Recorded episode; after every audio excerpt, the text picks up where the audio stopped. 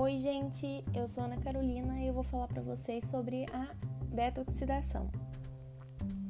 Antes de começar a falar sobre as reações da beta-oxidação, a gente precisa falar brevemente sobre a mobilização do triacilglicerol. Afinal, ele está em maior concentração no tecido adiposo e ele precisa sair dele para poder ir para a célula. Vamos lá. A mobilização do triacilglicerol ela vai acontecer quando o organismo está em hipoglicemia. Essa baixa de glicose vai fazer com que haja liberação do glucagon. Vale lembrar que o glucagon ele vai ativar uma proteína G, que nesse caso é a adenilase ciclase, o famoso AMP cíclico. Essa molécula de AMP cíclico, ela vai fosforilar a lipase sensível ao hormônio. Essa lipase, ela fica dentro do adipócito e ela vai fazer com que o triacilglicerol libere o ácido graxo e o glicerol. Eles vão para a célula através do sangue, mas a gente precisa ficar atento que o ácido graxo ele vai se associar a uma proteína. No caso, essa proteína é a albumina. Assim, ele vai conseguir caminhar pelo sangue até a célula. Vão entrar na célula através de um transportador. E dentro da célula, mais especificamente na mitocôndria, é onde acontece a beta-oxidação.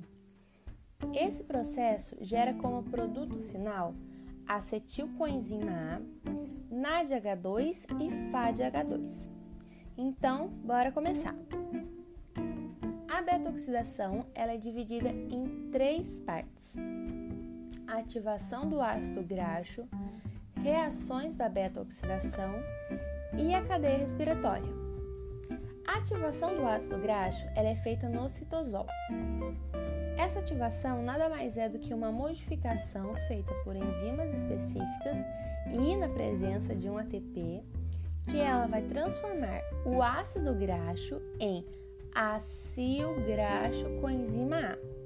Ela faz essa modificação para que esse acil graxo coenzima possa entrar dentro da mitocôndria. Ele vai entrar na mitocôndria através de um transportador chamado carnitina aciltransferase. Dentro da mitocôndria é onde a mágica acontece de fato. A beta-oxidação é um processo que usa o ácido graxo para obter energia, Tá bom, mas como que isso vai acontecer?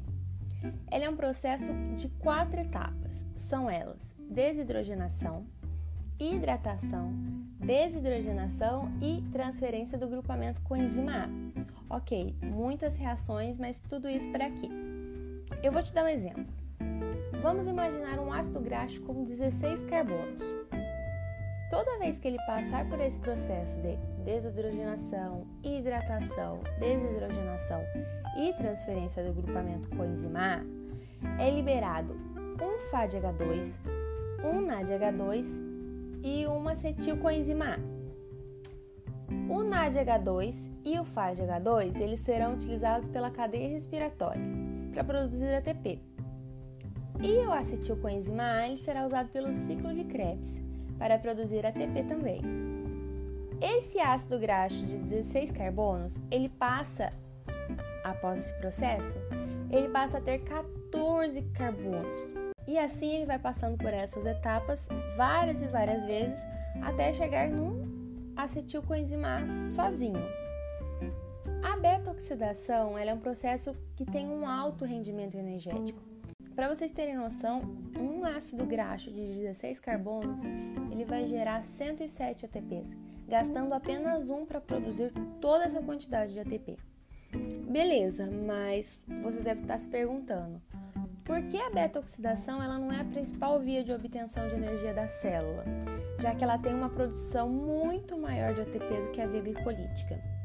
Ah, sim, a gente precisa bem falar disso. A grande quantidade de acetilcoenzima A formada pela oxidação do ácido graxo, ela será ou oxidada ou convertida no, nos corpos cetônicos. Corpos cetônicos são substâncias capazes de sair da mitocôndria e em grandes quantidades elas são prejudiciais à célula. Por quê? Esses corpos cetônicos, eles são substâncias ácidas e eles podem encontrar a corrente sanguínea. Com isso, vai gerar uma cetoacidose metabólica. Ele vai bagunçar o organismo por completo, deixando o sangue mais ácido, tendo o organismo que fazer medidas para voltar à homeostase normal da célula. E é isso, pessoal. Eu espero que vocês tenham entendido a beta-oxidação. E por hoje é só. Oi, gente. Meu nome é Ana Carolina e nesse podcast eu vim falar para vocês sobre a via glicolítica. Em especial, nesse podcast eu vou tratar sobre a glicólise e a descarboxilação do piruvato. Então, vamos do começo, né? Ao ingerir um produto à base de glicólise, como carboidrato, ele será absorvido pelo intestino e será carreado através do sangue, ou melhor, ele é dissolvido no plasma. E entra lá, entrará na célula através de receptores chamados GLUT. Existem vários tipos de transportadores. Um grande exemplo é o GLUT4, que é abundante no tecido adiposo e no músculo esquelético. Ao entrar na célula, a glicose sofrerá um processo chamado aprisionamento. E lembrando que a via glicolítica é composta por quatro etapas: a glicólise, a descarboxilação do piruvato, o ciclo de Krebs e a cadeia respiratória. Então vamos falar da glicólise. A glicólise ela, ela pode ser de, dividida em duas fases nessa etapa. A primeira, que é com a utilização de ATP, e a segunda, que é com produção de ATP. Na primeira fase, ocorre o aprisionamento da glicólise na célula, por meio de uma enzima chamada exoquinase. Essa enzima utiliza um ATP para poder fosforilar a glicólise. E é desse jeito que a glicólise é aprisionada. Após acontecer isso, essa glicose passa por uma transformação e virará frutose fosforilada também. A frutose, além de sofrer essa fosforilação, ela sofre outra, por meio da fosfofrutoquinase, que também utiliza um ATP nesse processo. Depois de se transformar em frutose 1,6 bifosfato, a reação seguirá duplicada por meio de outra enzima. Assim termina a primeira fase. Ela utiliza dois ATPs. Na segunda fase, há a formação de ATP e a redução do NAD+. Isso ocorre por uma série de reações enzimáticas. Nessa fase, há três enzimas que são interessantes que sejam lembradas. São elas: G3P desidrogenase, que produz um NAD reduzido, o famoso NADH, a fosfoglicerato quinase, que produz um ATP, e a piruvato quinase, que além de produzir um ATP, produz o piruvato. Dessa forma, ao final da glicólise teremos a seguinte contagem: 2 ATPs, 2 NADHs e 2 piruvatos. Então, vamos para a segunda parte desse podcast, que é a descarboxilação do piruvato. Nesse, nessa parte, a gente precisa saber que a descarboxilação do piruvato pode ser conhecida como síntese de acetilcoenzima A. Ela ocorre através do complexo piruvato desidrogenase, que corresponde com a remoção de um grupo de CO2 do piruvato, gerando um grupo acetil que se ligará com a enzima A formando acetilcoenzima A. Observe-se que essa reação produz o NADH, que é uma molécula carreadora de energia. Para que isso aconteça, existem cofatores que ajudam a reação a ser realizada.